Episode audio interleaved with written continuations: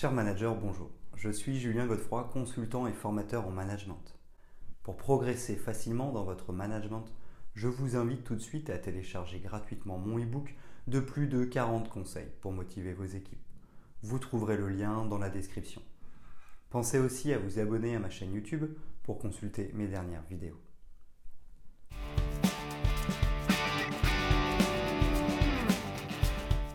Nous rencontrons tous au quotidien dans notre vie personnelle et professionnelle des situations qui ne nous conviennent pas. Par exemple, au travail, un de nos clients n'est pas satisfait de notre prestation. En tant que manager ou collaborateur engagé, nous allons vouloir corriger nos actions et nous assurer un bon niveau de satisfaction de la part du client. C'est ici que la rédaction d'un bon plan d'action prendra tout son sens.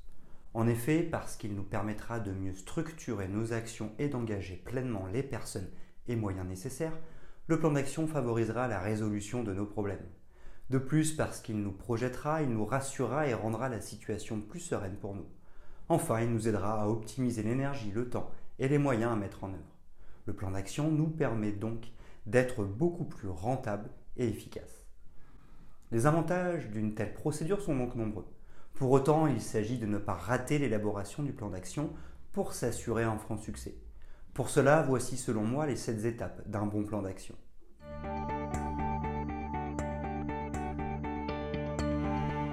1. Verbaliser la situation qui pose problème.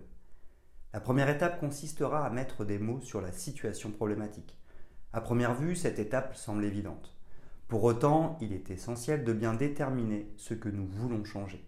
En effet, cette première réflexion est cruciale. Se tromper maintenant nous amènerait à ne pas obtenir de bons résultats. Or, réaliser le meilleur des plans d'action, mais se tromper d'objectif est complètement inutile. Pour être précis, il s'agira de prendre le temps d'analyser la situation et d'interroger les personnes concernées. Dans l'exemple du client qui n'est pas satisfait de notre prestation, nous allons simplement lui demander le problème. Il peut nous évoquer un travail mal fait, un retard dans la prestation, une mauvaise relation avec les intervenants ou encore un service après-vente de mauvaise qualité.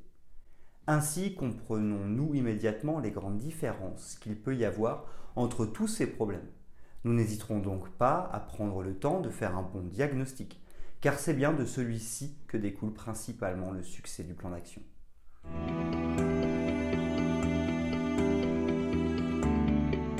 2. Définir l'objectif pour un bon plan d'action. Ensuite, une fois que nous aurons une bonne compréhension de la situation qui pose problème, nous allons la transcrire en un objectif. C'est lui qui nous permettra de nous projeter et de commencer le passage à l'action. Pour être bien défini et permettre la meilleure des mises en dynamique, un objectif doit répondre aux critères SMART. Il est spécifique à la situation, il est mesurable avec un ou plusieurs indicateurs, il est ambitieux et cherche à sortir du problème, il est réaliste et donc réalisable, il est défini dans le temps avec une date butoir. Si nous reprenons notre exemple du client non satisfait, nous pouvons dire qu'il n'est pas enchanté par la prestation. En effet, il souhaitait la pose de portes de sécurité, mais elles ne sont pas bien fixées. L'objectif SMART est donc spécifique, fixer convenablement les portes de sécurité du client, mesurable, il y a deux portes donc il faudra tester la vitesse de fermeture en cas de souci, ambitieux, nous passons d'une situation avec un problème à une situation sereine, réalisable, nous avons bien la compétence de le faire, temporel, nous allons le réaliser le 12 février.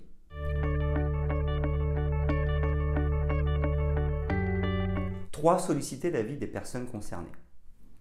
Une fois le but défini, il va être question de solliciter l'avis de toutes les personnes concernées par le problème et l'objectif. Ainsi pourrons-nous nous assurer que tout est cohérent et commencer à entrevoir les actions à mettre en œuvre? Par exemple, nous allons nous assurer auprès du responsable des équipes opérationnelles qu'il a bien des techniciens disponibles et compétents. Ainsi serons-nous certains de pouvoir réaliser les travaux. Nous pourrons aussi lui demander s'il a bien tous les moyens nécessaires.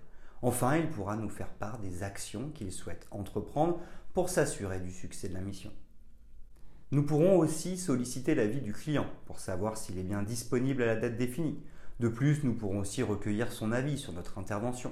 Peut-être a-t-il des éléments pertinents à nous communiquer et qui permettraient de nous assurer le succès de cette mission. «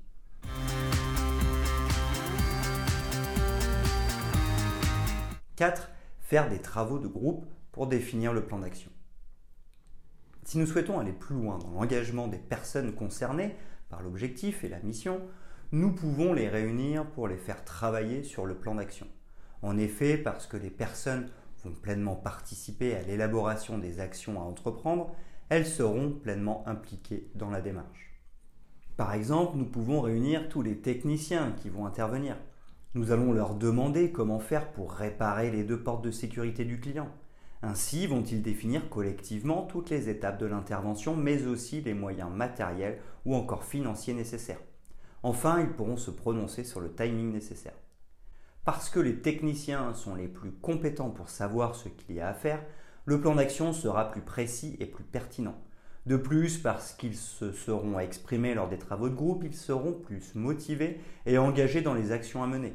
Ces deux aspects, que sont la compétence et l'engagement, permettront de maximiser les chances de succès.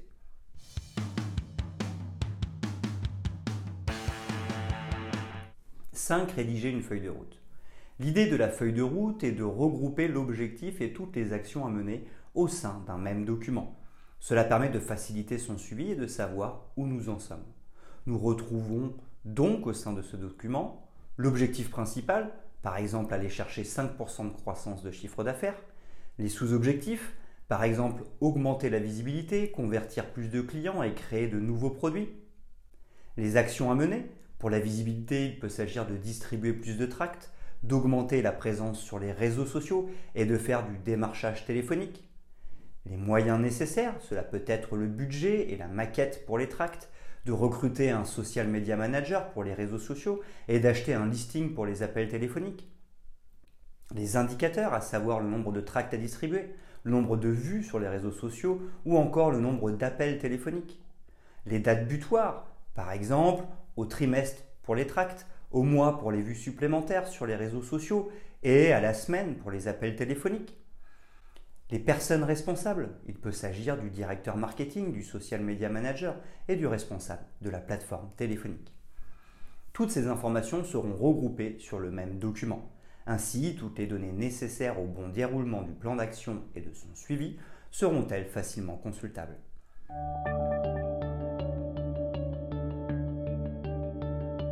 6. Animer la feuille de route régulièrement. Pour nous assurer de la pertinence du plan d'action et de sa bonne mise en œuvre, nous animerons régulièrement la feuille de route. L'organisation de réunions régulières permettra de regrouper tous les acteurs pour suivre l'avancement de l'objectif et des sous-objectifs. Ces réunions peuvent être quotidiennes, hebdomadaires ou encore mensuelles. Nous pourrons les ajuster en fonction de nos besoins. Chacun pourra intervenir pour donner l'état d'avancement du projet. En fonction des résultats obtenus, des ajustements pourront avoir lieu afin de s'assurer du succès de la mission. C'est ici que les indicateurs nous permettront de mesurer l'avancement des tâches. Chaque personne responsable d'un sous-objectif pourra aussi animer ses propres équipes afin de faire le suivi de l'état d'avancement de ses actions. En effet, pour avoir un bon niveau de détail du plan d'action global, chaque personne engagée s'assurera que ses sous-objectifs sont bien en cours de réalisation.